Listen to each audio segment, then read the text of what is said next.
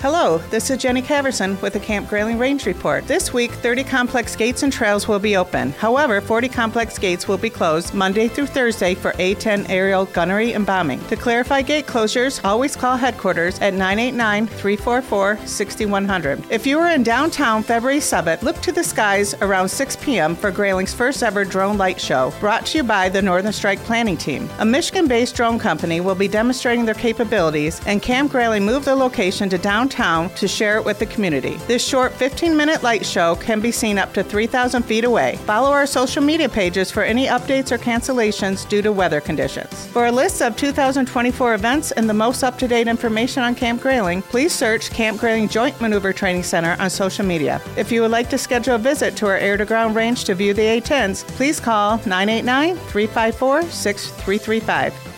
Have a great week.